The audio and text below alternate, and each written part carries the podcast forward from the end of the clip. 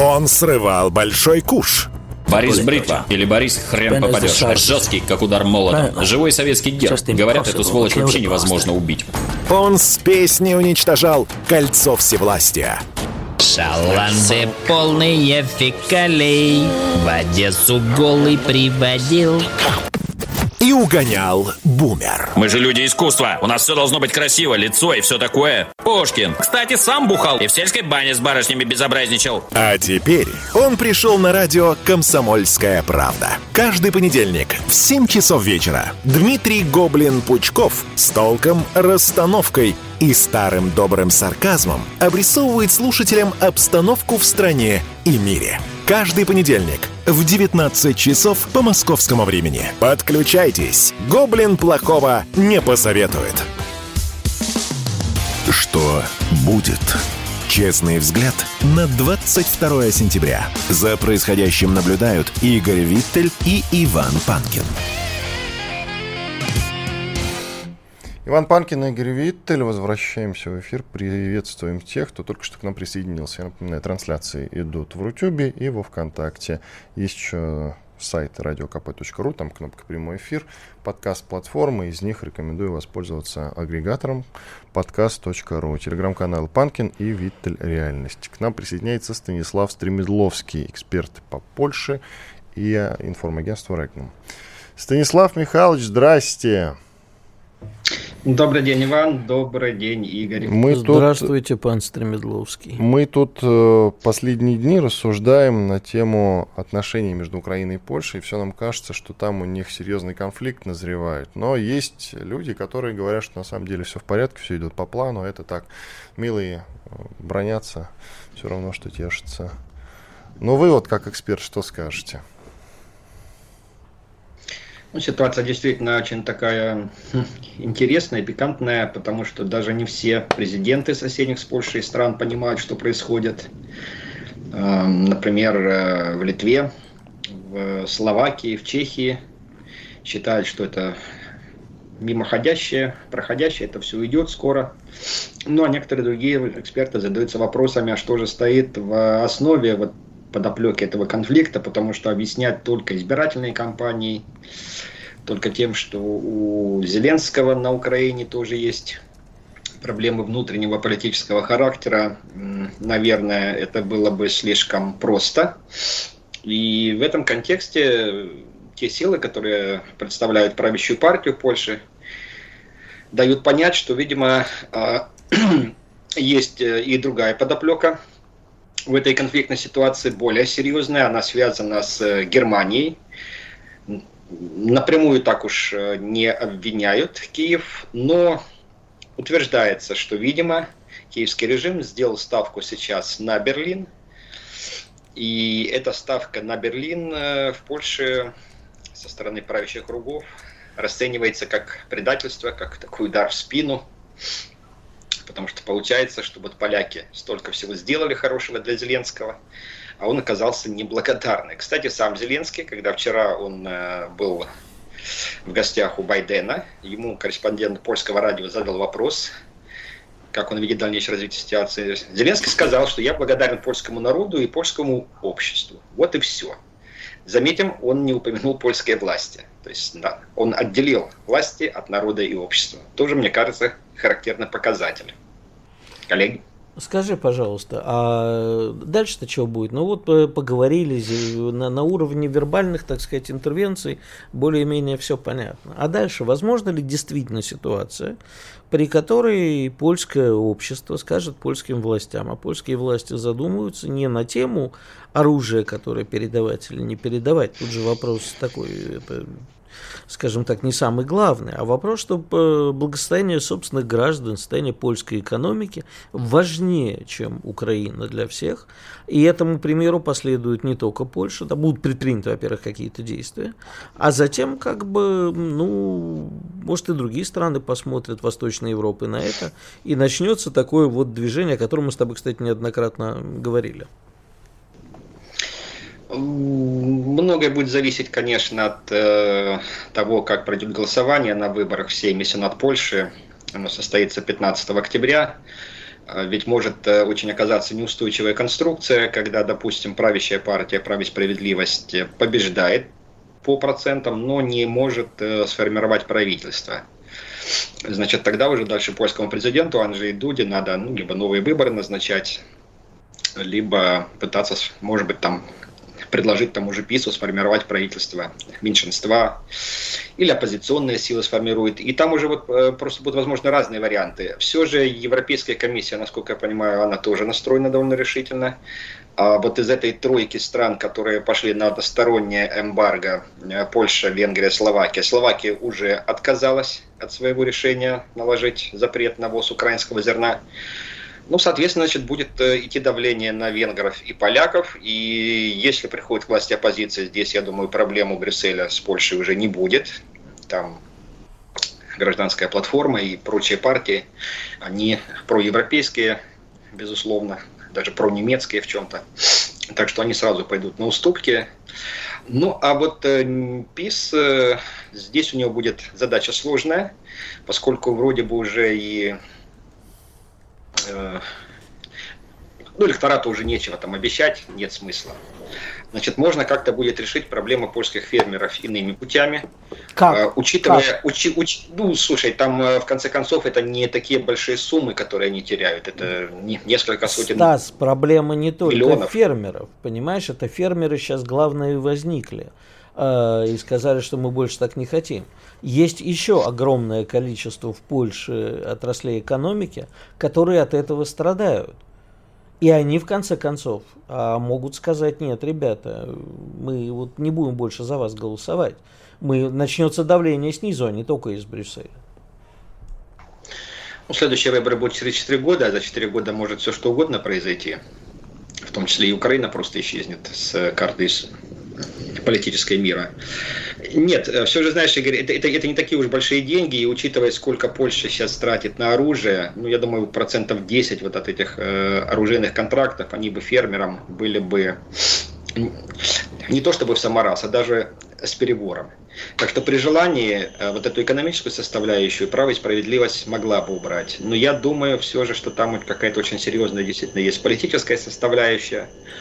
Э, видимо, Варшава считает, что вот сейчас, э, когда уже будет подходить время к некой мирной конференции по Украине, к закреплению политическими решениями э, итогов специальной военной операции, что Запад в лице Западной Европы, а точнее даже Германии, Франции, возможно, просто Польшу опять отодвинет от стола переговоров и будет договоренность за спиной Варшавой ну а с 2014 года мы помним, что хоть тогдашний министр иностранных дел Польши Радослав Сикорский принимал участие в переговорах с Януковичем вместе с немецким и французскими министрами. Ведь в конечном итоге э, Польша никак в Минских соглашениях не участвовала.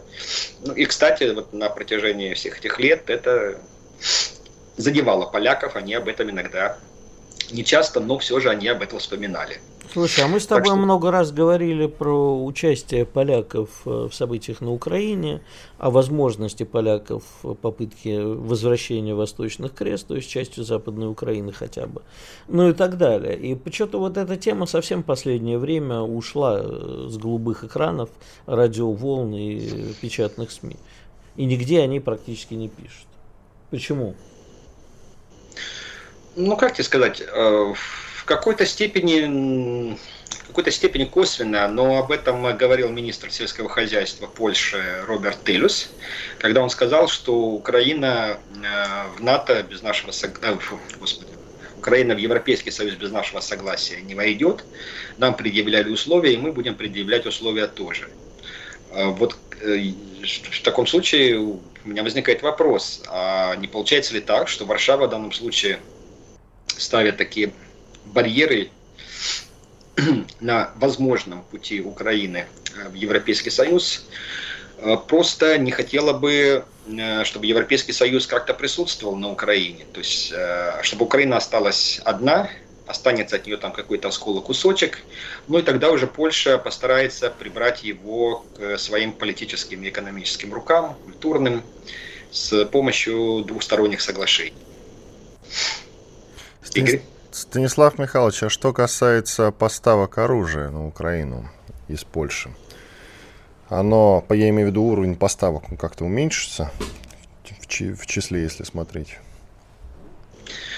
Тоже странная история с этими э, заявлениями Моровецкого. Вот после того, как он выступил и сказал то, что он сказал, пошли сообщения из МИДа Польши, что для них это стало сюрпризом такие слова своего премьера. А ситуацию стал активно отыгрывать назад э, Анжей Дуда, тоже сообщив, что Моровецкого неправильно поняли. Ну, кстати, в Литве забеспокоились, тоже но стали... При этом, но при этом Дуда и Зеленский не встретились все-таки в Нью-Йорке. При этом они не встретились, да, и было еще интересное заявление э, министра госимущества, кажется, Яцек, Яцек Сашин. Он так сказал, что мы, говорит, а, то есть он-то заявление Моровецкого не дезавуировал. Но напомнил, что есть э, польские контракты, там, по-моему, 100 где-то самоходных гаубиц «Краб», плюс еще дополнительные там, какие-то поставки. Но это, это, это именно контракты, которые заключены за, за деньги, и это именно польское производство. Вот по ним поляки, они собираются свои обещания выполнить. А как они будут э, заниматься транзитом? А вроде бы сейчас в Варшаве уверяют, что ни, ничего не угрожает транзиту оружия, но это сейчас заявляется. Все ж может извиниться в любой момент. Так, у нас чуть меньше минуты остается до конца этой части, насколько я понимаю. Продолжим э, тему Польши еще в следующей части. Так что, пожалуйста, Станислав Михайлович, оставайтесь с нами. Станислав Стремедловский, эксперт по Польше, информагентство Регнум, Иван Панкин и Игорь Виттель. Спорткп.ру О спорте, как о жизни. Что будет? Честный взгляд на 22 сентября. За происходящим наблюдают Игорь Виттель и Иван Панкин.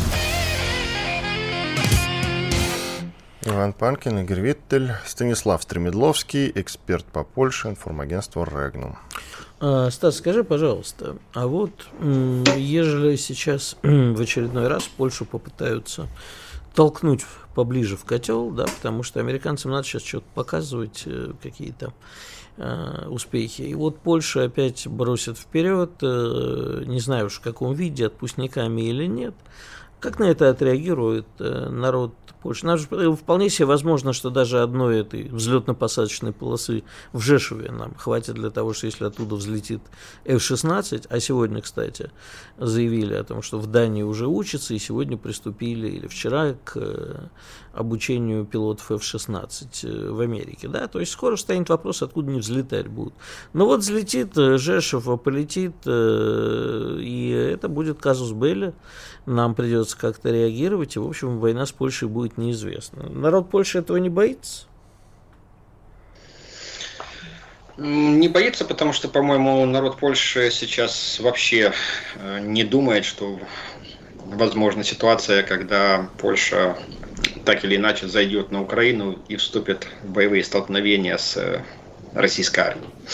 Ну, по крайней мере, вот этот сценарий, я его уже, пожалуй, давно не видел, чтобы он как-то обсуждался в польских изданиях. Да и как она Польша-то обойдет? Э, вот, пожалуйста, ведь то недоверие, которое было продемонстрировано Зеленским и Дудой, я, я, я, я думаю, что киевляне в первую очередь сейчас не согласятся с тем, чтобы Польша э, как-то физически стала присутствовать на их территории. Другой вопрос, там может, конечно, все у них посыпаться на Украине, тогда уже их никто спрашивать не будет как это было в прошлом веке. Но до этого надо еще дожить, пока ситуация такая, что э, идет скорее дистанцирование от Украины, нежели э, какое-то сближение. И вот еще вопросик из свеженького. Прям вот заявление, э, которое прямо сейчас распространяется по украинским СМИ. Глава МИД Польши, Министерства иностранных дел, заявил, мы не покинем Украину, но она нас оскорбляет, верим в ее победу, но политика ее вредна и оскорбительна. И вот еще одна его цитатка. Нужна будет титаническая работа, чтобы восстановить доверие польской общественности к доброй воле украинской власти. Скажите, пожалуйста, это такое политическое заявление или совершенно конкретное? Под политическим я имею в виду, что это э, дипломатия. На самом деле все-таки отворот произойдет. Ну, это, это, это заявление конкретное и, и, конечно, оно и политическое. То есть, с одной стороны, оно направлено и на внутреннюю польскую аудиторию, но оно направлено и на Украину, потому что после таких э, резких слов министра иностранных дел Збегнева Рау, я уж не знаю, а как он будет э, общаться-то со своим украинским коллегой Дмитрием Куле... Кулебой. Кулебой. Да. Да, а зачем с ним общаться? Тот его в Макдональдс пригласит, и все пройдет как они с Блинкиным сходили, расскажет ему о том, как он, значит, похмелялся в Макдональдсе э, в ранние студенческие годы, и все забудется. Или все-таки нет? Ну, знаете, все же Рау это человек не тот, который будет э, э, самостоятельно делать такие заявления. Насколько я помню, у него вполне нормальные, хорошие даже отношения с лидером польской правящей партии «Право и справедливость» Ярославом Качинским. И то, что сейчас вот э, сказал Раун, на мой взгляд, это в определенной степени это месседж, который посылает сам Ярослав Качинский Киеву. Так что это уже довольно серьезно. Спасибо большое. Станислав Стремедловский был с нами, эксперт по Польше, информагентство Регнум. Отбивочку дайте, пожалуйста. Отбив, про отбивочку благополучно забыли, ладно, без нее обойдемся. По Польше, Игорь, давай мы с тобой на двоих уже раскидаемся. Ну, давай. Итогово, так, по пятничному. Значит, Польша никуда из Украины не уйдет, наемники по-прежнему туда будут отправляться, зарабатывать там денежки. А вот э, поставки оружия сократятся, но не потому, что Польша не захочет их, значит, эти самые оружия поставлять, вооружение, извините, а потому что оружие закончилось. Ведь как было, они сплавляли советское наследие, ну, то, что осталось со времен еще Восточного блока. А теперь это все уже разбомблено на Украине и валяется в серых зонах. А то самое новое вооружение, которое Польша закупает у там, тех же американцев или еще в каких-то западных странах, они, конечно, им поставлять не будут. Но людей за деньги, да, отправлять почему нет? Значит, в первую очередь не надо забывать о том, что Польша, худш... э, Украина худший враг Польши. Объясню почему. А, значит, э, ну, мы не будем сейчас брать исторические все истории, давнюю историю вза взаимоотношений, Волынь и так далее. А дело в том, что когда Польша и другие страны Восточной Европы входили в Евросоюз, им выкрутили известные признаки э, по полной. Да, они сдавали все. Но, тем не менее, что-то у них осталось. Я имею в виду свои интересы. Так же, как мы, когда входили в ВТО, у нас тоже не очень хорошо получилось. Но, а, тем не менее, мы благоразумно сейчас с ВТО, по-моему, забили на все это. А Польша нет, выполняла. Евросоюз погубила сельское хозяйство практически, оставилось меньше фермеров. А если сейчас Украина зайдет в Евросоюз, ну, возможен такой вариант. Сама угроза этого весьма велика была всегда а то, э, тем более в нынешнем состоянии, она себе наноет, чтобы к ней таких мер не применялось. А даже если и будут применяться, то экономика Украины в разы больше экономики Польши. И э, Украина даже не в Евросоюзе, а в подходах на него – представляет огромную конкурентную опасность и для Польши, и для Румынии, и для Венгрии, и для Словакии, и для Болгарии и так далее. Но польский гонор это в первую очередь э, не даст им смириться с этим поражением. Поэтому э, они только и думают, как на самом деле соскочить. А воюют они в Украине только потому, что страшно боятся, что мы, положив Украину, обязательно займемся Польшей. Вот пусть боятся. Поэтому это единственная причина. Ты что думаешь? Ну, кроме как зарабатывания денег, и то я думаю, что это не государственная политика, а наемнички это самое. Просто решили подзаработать денег. Никакой другой мотивации у них нету. Никто э, не воюет за свободу, независимость и прочие мифические э, достоинства Украины. Никто ты думаешь, они думают что-то об Украине, о несчастном украинском мирном народе? Да нифига. Денег зарабатывают. И просто, чтобы Россия дальше не пришла. Но они же и теряют деньги. Что Зеленский сейчас сказал в Генассамблее? Зарабатывают одни, теряют другие. Что сказал Зеленский в Генассамблее? Если сейчас мы все, то рухнет половина Европы. Под Россию ляжет.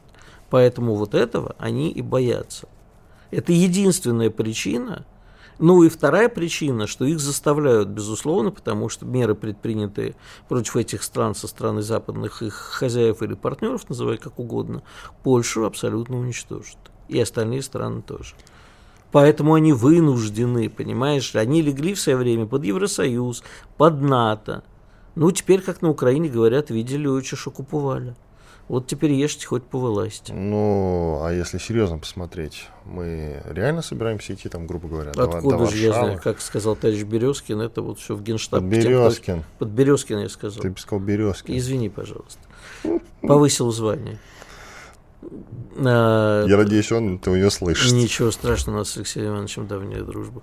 А, так вот, э, мы, я не знаю, что мы собираемся делать с Польшей, но не важно, что мы собираемся делать, важно, Ну, чтобы хорошо, мы а так надо? думали. Э, Ладно, а надо? Если это будет угрожать нашей безопасности, безусловно, А сейчас да. не, не угрожает все, что сделано Польшей? Это не угрожало нашей А, безопасности? Есть, нет, слушай, ты знаешь мою позицию. Я давно считаю, что нужно уже со всем Пора этим да. да, пора жахнуть, и уже чтобы это чем-то ну, закончилось. И это сказал Игорь Виттель, который, в общем, неплохо дружит с экономикой, а и она с ним. И он говорит, а, давайте жахнем. Давайте Нет, жахнем, давайте жахнем, чтобы уже все жахнуло. А, вообще, то есть. Да, весь мир в труху, планета надвое, вот и, и надвое, на, нас, не знаю насколько.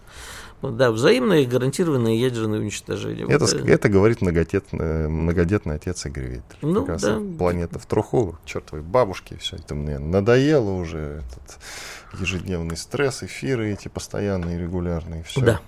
Покончим уже с этим наконец. Да. Я думаю, что, конечно, у нас нет никаких планов э, по поводу Польши, а Украина это как раз такая э, будет демаркационная зона между нами и Польшей. И на А, этом- то есть мы опять в этот раз обычно все в любой непонятной ситуации дели Польшу, а теперь в любой непонятной ситуации дели Отделяйся от Польши в любой Мгм. непонятной ситуации. Нет, Я ну бы так почему? это назвал. Вот пусть одна Ука- западная Украина им, восточная нам, и до свидания, нашла Я бы Миша. не делил э, заранее территории. На самом деле, мне кажется, это тактика довольно ошибочная. Если мы еще не продвинулись дальше своих конституционных территорий, все разговоры за полтора года спецоперации, даже больше, все разговоры о том, э, как мы, значит, э, что-то там поделим на Западе этой самой Украины, ну, они довольно... Жахнуть и продвинемся. Жахните, про- да, продвинемся по той территории, по которой жахнем. Или по шкале вот это, знаешь, э, часы судного дня. Вот, вот у них сразу отметочка ближе к полуночи. А там не ближе, там уже, по-моему, все, двигаться-то некуда осталось. Если ты говоришь про часы судного дня, там, может быть, я не знаю, три пункта максимум осталось. И если ты жахнешь, то можно будет уже часы заводить и начинать все заново. Нам, кстати, надо на двоих какую-нибудь страну себе взять в управление. Я буду этим хорошим, плохим полицейским, ты хорошим.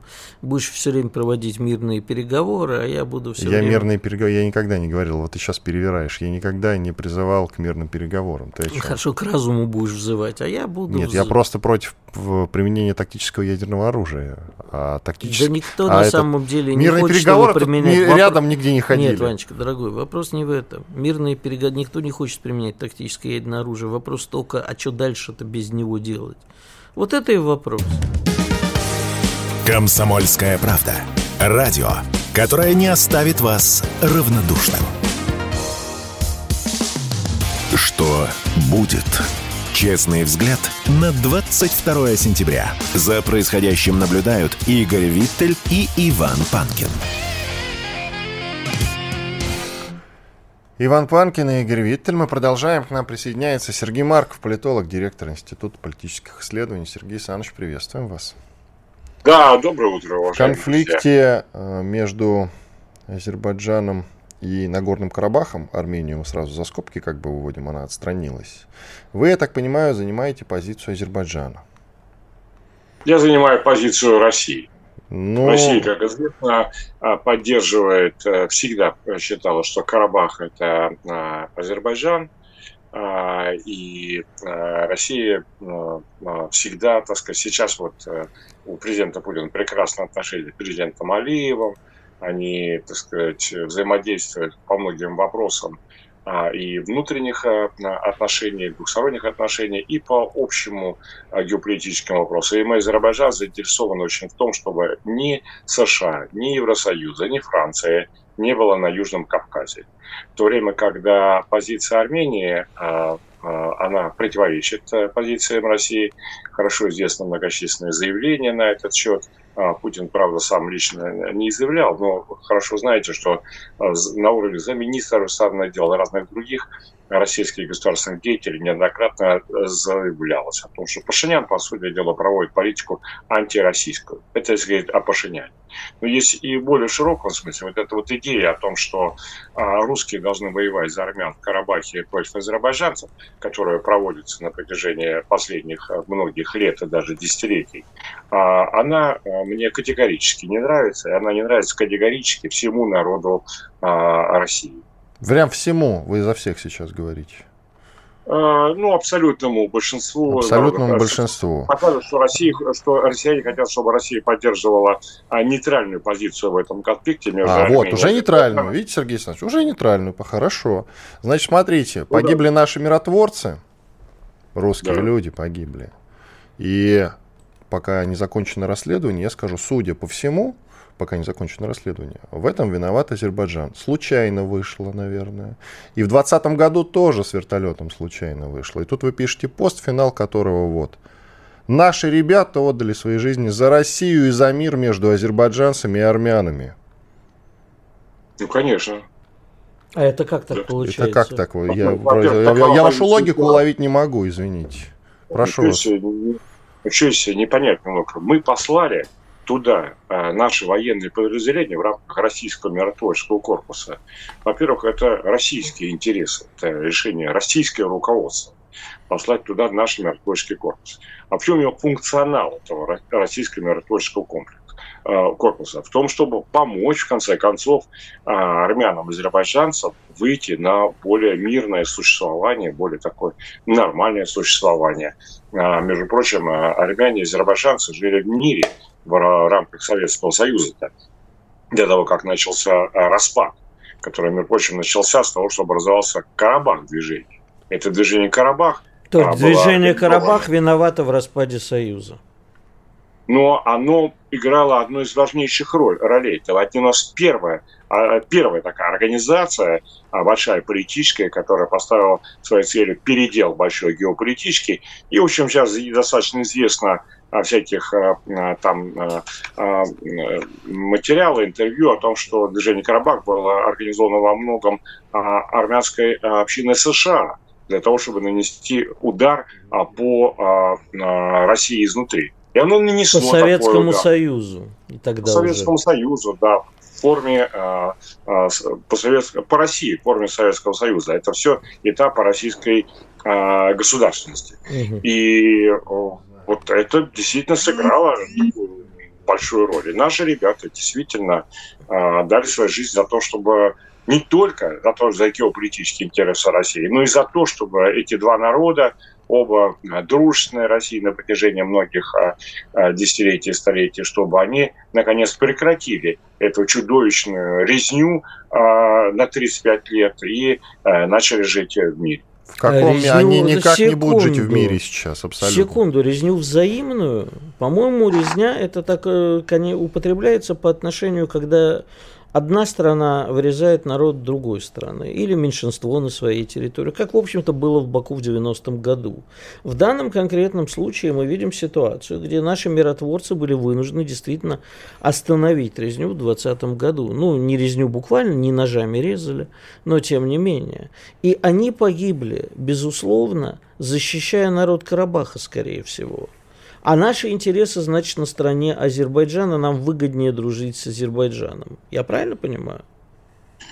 Э, Не совсем. Э, Я скажу так. Э, Вы, ребята, занимаете абсолютно проармянскую позицию, да? И Это Мы кто самым- так- российскую это кто так? позицию Мы занимаем.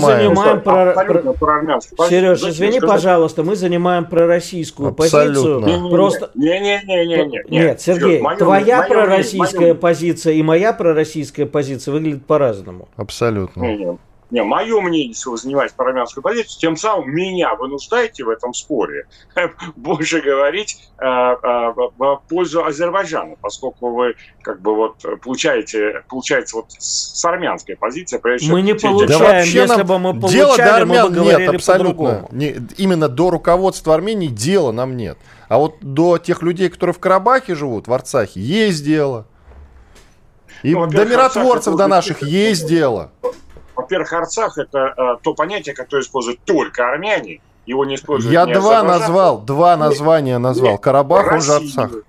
В России оно не используется, собственно, российским государственным деятелем ни в каких российских э, документах. Это еще раз подтверждает, что ваша позиция, ребята, является вот именно... Я вообще ни разу не сказал слово «арцах». Я, я могу да ошибаться. Я я могу, может быть, я ошибаюсь. Угу. Да? Ну, это, наши зрители, слушатели, они там а, решат, кто из нас ошибается, когда вот а, а вы, а, а, когда называете свою позицию нейтральной, а, значит, а, либо я, когда, который называю, что ваша позиция не нейтральная, она а, прорвянская. Она пророссийская, три раза повторили. И про гуманитарную.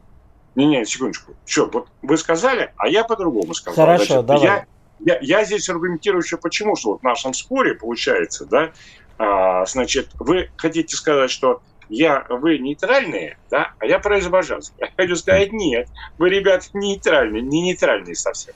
Значит, поэтому у нас такая дискуссия. А Сергей Александрович, да. давайте в сторону тогда немножко вот. отойдем, а то наш спор затянулся, а конструктивного да, в нем да, мало. Да. Смотрите, Азербайджан требует выдачи руководства Карабаха, Арцаха, как угодно называйте. Зачем да, и почему мы должны на это смотреть? Почему мы не должны этому помешать? Объясняю. Не, объясняю. Значит, во-первых, это только одни из сообщений, да, значит, э, которые пока никем документально не подтверждены. Я пытаюсь, так сказать, наблюдать за этой ситуацией, понять, пока этого документально не, не подтверждено. Но а, я допускаю, что, в принципе, такое может быть э, одним из пунктов переговоров. То есть Азербайджан говорит, что мы значит, освобождая территорию э, Карабаха. Мы при этом не освобождаем ее от армян. Многократно повторено было президентом Азербайджана Алиевым о том, что это э, жители армянские, они все имеют право быть гражданами Азербайджана, их права должны быть полностью защищены в Азербайджане, как защищены права всех других э, народов, проживающих в Азербайджане. А там довольно много э, проживает. И э, в Азербайджане русский сектор образования 20%.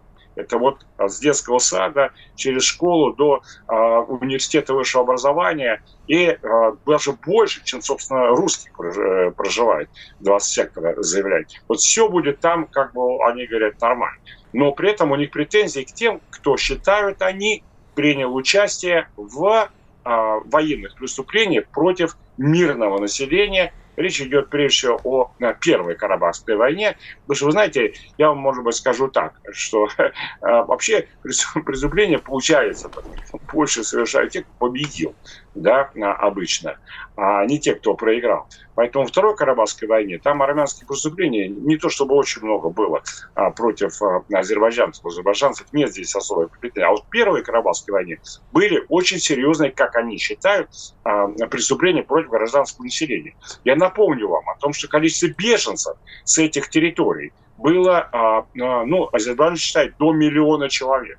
Угу. А, ну, может быть, Сейчас мы еще Хаджалу вспомним. Давай Хаджалу а сразу вспомним. Смотри, сотни тысяч. Но беженцы не убегут от своих родных очагов. Представьте себе, вот все это прошло, когда Советский Союз только-только распался, они жили, они сначала вообще-то, когда начались боевые действия, они так э, не очень-то со страхом а, относились. Ну, это недавно их соседи там и так далее.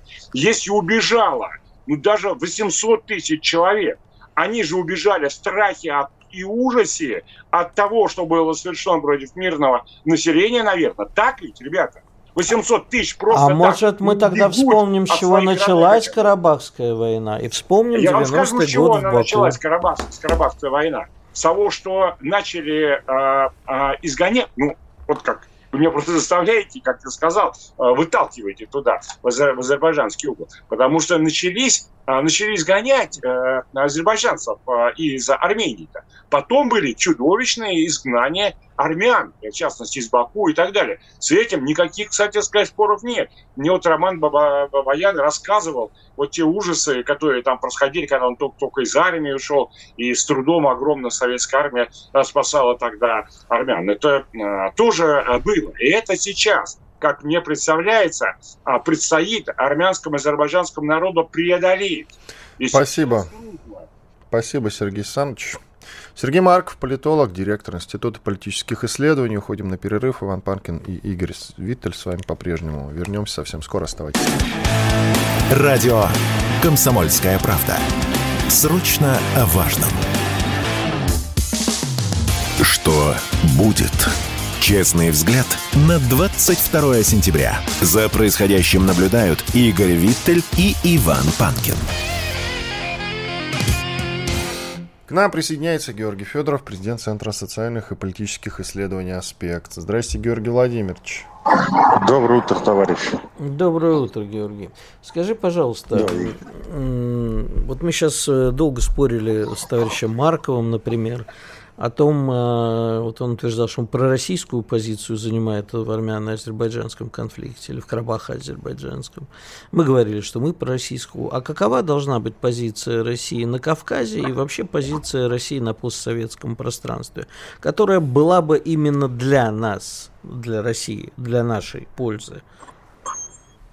Ну, во-первых, надо понимать, что эта а, позиция должна быть в первую очередь активной то есть не ждать, не разруливать, не, так скажем, а, как-то так пассивно себя вести, а активно действовать, предугадать, э, просчитывать и э, расширять свое влияние различными методами, я имею в виду, естественно, там, дипломатическими, культурными, экономическими, для того, чтобы там находиться, потому что Кавказ и постсоветские республики – это традиционно зона нашего влияния. Ну, ни для кого не секрет, что мы там доверились, ну не мы, а руководство политическое доверилось там Януковичу и э, политическому руководству Украины, которое потом довело ситуацию до такого кошмарного состояния, как мы сейчас видим. А в этом отношении надо учиться у наших политических противников, у там, Штатов, у а, там, Европейского Союза, у Турции, да, которые действуют довольно-таки грамотно, активно и свои интересы блюдут. Вот я считаю, что наша позиция должна быть такой, активной. А что она подразумевает, активная позиция все-таки? Можете на словах разложить, чтобы было именно понятно? Вот у нас есть пример. Ну, конечно. Азербайджана, Карабахский ну, пример, конфликт. Азербайджан. Ну вот, смотрите, есть активная позиция Турции. Понятно, что за Азербайджаном стоит Турция. Понятно, что все эти военные операции, э, это уже, по-моему, не секрет, и технически, и военно Э, ну, формировала и делала Турция. Исходя из этого, Турция в течение постсоветского, так скажем, периода активно там а, проводила культурную экспансию, экономическую экспансию, политическую экспансию, соответственно, военную экспансию. И через э, буквально 30 лет мы видим, что Азербайджан это не просто какое-то постсоветское государство, а довольно-таки сильная региональная держава, с э, довольно-таки сильной, как мы видим, армией, с грамотным стратегическим руководством. И э, Турция в виде в лице Азербайджана, хотя там шииты, я на минуточку скажу, как и в Иране во многом, да, они могут ее использовать в различных формах своего политического влияния. И я не исключаю вообще, что через там, условно там 20, 30, 40 лет э, Азербайджан и Турция объединятся в какую-то конфедерацию. Потому что там уже не будет никаких ни культурных, ни экономических, ни политических различий. И э, религиозные особенности или, как бы сказать, какие-то нюансы, они уже выйдут на второй план. И в данном случае Российская Федерация тоже должна рассматривать своих соседей в таком же формате что есть региональные державы, которые распространяют свое влияние. Турция, я считаю, что это далеко не дружественный, стратегический нам центр. Вот. Э, вполне возможно, что тактически, конечно же, нужно с ними выстраивать взаимоотношения, но все-таки это член НАТО, все-таки это у него свои интересы и так далее и тому подобное. Вот так нужно действовать. Ну вот сейчас мы все-таки что должны были сделать? Есть у вас какой-то рецепт? Если ну, мы упустили а, ситуацию, то на каком этапе? Ну, мы упустили ее не сейчас, а мы упустили очень давно, уже несколько десятков лет назад, когда практически, так скажем, а, кроме там небольшого экономического и небольшого военного влияния, мы в Армению, ну, просто предоставили сами себе, и там развертывались инфраструктуры наших политических врагов. Ну, то есть я ни для кого не секрет, что армянская диаспора, она очень и в США, и во Франции, и в других странах сильная. Исходя из этого, они как раз ориентироваться стали на те центры силы и э, ну, упустили ситуацию. Но надо нам просто понимать, что сейчас, к сожалению, есть определенные какие-то тенденции внутри нашего российского общества, что вообще, допуская они идут, сами разбираются, что нам там условно Карабах э, вообще никак не нужен. Объясню просто. Тут есть большой риск, что вот эти два только серьезных политических, военных, политических успеха Азербайджана, возможно, подстегнут, я не говорю про Азербайджан, но Турцию к дальнейшим э, действиям, связанным с военной экспансией. Потому что, ну, сейчас внутри Азербайджана существуют силы, которые говорят, что не только там Карабах это часть Армении, а Азербайджана, что и Армения, вообще-то, как бы сказать, тоже на традиционно азербайджанских землях и так далее. И вот это вот азербайджан-армянский конфликт, который просто не просто тлеет, а входит в такую активную фазу. У нас огромное количество внутри России азербайджанцев, армян. Мы помним, прошлый карабахский конфликт тогда был, даже были некие попытки столкновений на этой почве. И э, наша в Гюмре военная база, и мы видим, что сейчас там были тоже несколько лет назад провокации, так скажем, какие-то определенные противостояния. Ну, если мы хотим там остаться, то мы должны пересмотреть свое отношение к Армении, к Азербайджану, вообще к региону и заявить о том, что мы оттуда не уйдем, и мы будем там действовать. Мы ситуацию упустили, э, скажите, пожалуйста, в плане отношений с Арменией или с Азербайджаном? Я думаю, в первую очередь с Арменией. Объясню почему. Потому что у нас в России огромная армянская диаспора, и, в принципе, влиять через экономические, через определенные политические и культурные связи на Армению была возможность такая. Но мы еще не до конца, слава богу, упустили. Все-таки я думаю, что есть возможность России туда не просто вернуться, а как бы сказать, опять стать гарантом и стабилизатором э, ситуации, потому что часть, часть армянского общества очень напугана, что вот этой победой Турция не просто будет доминировать, но и дальше будет продолжать свою экспансию. Так вот, э, с Азербайджаном ситуация тоже такая, что мы имеем влияние и возможности, в том числе на внутриполитические процессы, через те экономические э, и иные связи, которые у нас здесь есть. У нас тоже очень много богатых азербайджанцев, бизнес очень крупный в России, и, соответственно, мы могли бы, так скажем, не только э, спокойно наблюдать на ситуацию, но и активнейшим образом влиять через все разные инструменты для, для того, чтобы, э, так сказать, наши интересы там учитывались. И, может быть, даже азербайджанское руководство в первую очередь ориентировалось не на Турцию, а на Россию. И коротко еще скажите, пожалуйста, Георгий Владимирович, вот сейчас Азербайджан, судя по всему, требует выдачи руководства Карабаха. Мы как должны? Просто смотреть, наблюдать за этим или все-таки сказать нет, нет ребят, мы должны, ни в коем случае? Мы должны без, нет, ну мы должны на азербайджанскую сторону оказать влияние таким образом, чтобы у них не было мыслей э, это сделать. Объясню почему. Если э, э, руководство НКР попадет в руки Азербайджана, естественно, там будет над ними судилище, и их э, судьба незавидна. И в данном случае, если мы не э, гарантии по безопасности им не обеспечим, то э, не просто рейтинг России рухнет, но вообще ситуация может развиваться по очень плохому сценарию, учитывая, что там третья сила тоже активно участвует.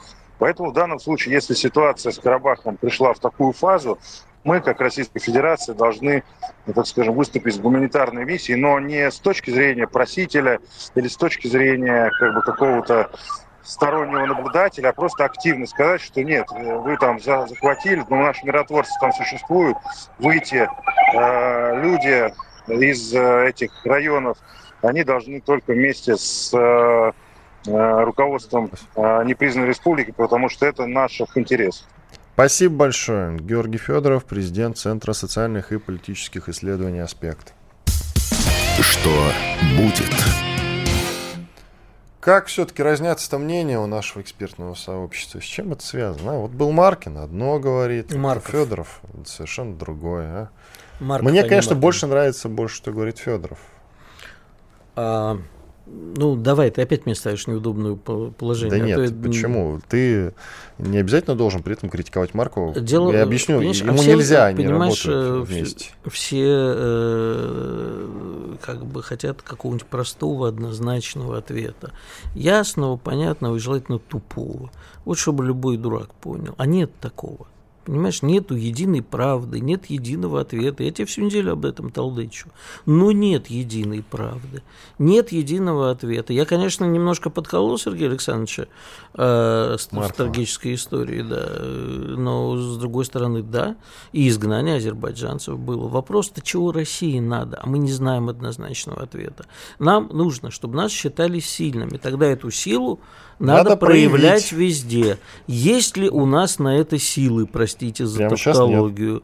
Нет. Нету. А я говорил и 30 про лет год мы все время, да, мы, я тебе могу сказать, когда мы сдали назад, причем сильно когда вот то, что абсолютно, э, Сереж справедливо сказал -то про то, что началось с Нагорного Карабаха, и все эти народные, народный фронт, который появился везде всегда, вот когда мы в Баку допустили, это не только в Баку, когда мы не проявили силу, с трусости и предательства Горбачева и региональных элит, в данном случае регионального КГБ в Азербайджане, и вот все эти элитки, которые захотели поделить постсоветское пространство, мы тогда не проявили достаточной твердости. Вот теперь мы расхлебываем то, что произошло. Если вы считаете, что из этого есть простой, понятный и всем понравившийся выход, его нет. Ну, вообще еще была знаменитая Мальфа, туда не посылали, но это касается уже Прибалтики. Ну, ну в общем, это, это тоже собой. про то же, что ты говоришь, да. Иван Панкин и Игорь Виттель были здесь, остались довольны до понедельника, друзья. Доживем, все будет нормально. Я знаю, что такое просто Мария, и богатые тоже плачут. И мне от этого, друзья, грустно. Я хочу быть зумером. Я хочу смотреть на кассету, аудиокассету с пленкой и думать, что это, понимаете? Карандашик вставляешь, пленку подкручиваешь. Ну, да а... я знаю, Игорь, в этом и проблема. Комсомольская правда. Радио, которое не оставит вас равнодушным.